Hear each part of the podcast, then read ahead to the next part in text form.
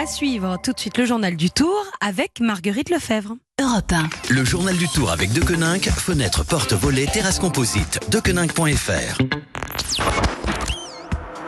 Bonjour Marguerite. Bonjour Pierre, bonjour à tous. On l'attendait en forme, il nous a vraiment régalé hein, hier. Julien à la Philippe, il a sabré le champagne d'ailleurs à Épernay. Il a réalisé un incroyable numéro et il s'est emparé du maillot jaune.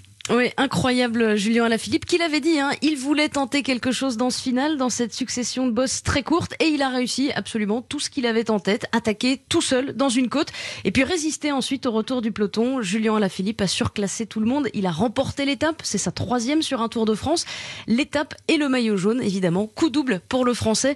Alors hier soir, quand on a demandé à son manager Philippe Lefebvre s'il comptait boire une petite coupe de champagne à Épernay, on était visiblement assez loin du compte. Une coupe, vous dites? Un camion? Nous sommes super contents, c'était très risqué ce qu'il a fait parce que partir comme ça à 15 km de, l'arrivée, c'était incroyable. Euh, on, a, on a eu peur jusqu'à la fin. C'est du Julien Lafilippe. Julien Alaphilippe qui est donc en tête du classement général. Il a 20 secondes d'avance sur son dauphin, le Belge Wout van Aert. Au général, justement, eh bien, on peut noter la belle opération de Thibaut Pinot qui a grappillé quelques secondes dans la montée finale. Il n'est plus qu'à 7 secondes de Geraint Thomas, le vainqueur du Tour l'an dernier. En revanche, Romain Bardet, lui, qui a perdu beaucoup de temps lundi, eh bien, n'en a pas récupéré hier. Hein. Romain Bardet déçu de son début de Tour de France. Quand on est présenté comme un prétendant au podium Tour de France et qu'on finit dans les derniers des favoris et on peut être satisfait de, de, de ce rendu sur la route et voilà j'ai juste hâte de montrer notre visage. Aujourd'hui, Marguerite, on verra donc Julien à la Philippe en jaune et ce maillot, il pourrait d'ailleurs le garder au moins une journée de plus. Oui, car l'étape d'aujourd'hui ne comporte aucune difficulté. Hein. A priori, le classement général ne devrait pas bouger ce soir.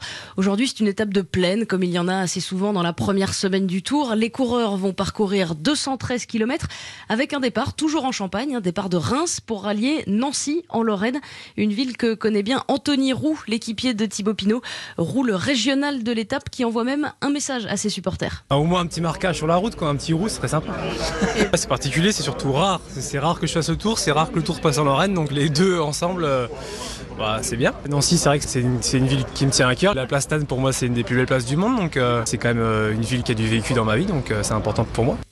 Anthony Roux qui aura pour mission principale aujourd'hui de protéger son leader Thibaut Pinot pour qu'il ne se fasse pas piéger dans le peloton. Un peloton qui sera sans doute emmené, il faut s'y attendre, par les équipes de sprinteurs qui tenteront de se départager tout à l'heure lors de l'arrivée à Nancy. Des, couleurs qui des coureurs qui s'élancent en couleur à 12h10 tout à l'heure. Reims-Nancy, quatrième étape du tour. C'est à suivre en fil rouge sur Europe 1 et pour les analyses, rendez-vous à, 19 pour, à 19h pour le club tour d'Axel May avec Thomas Veucler et Patrick Chassé. Merci beaucoup Marguerite Lefebvre en direct sur le Tour de France.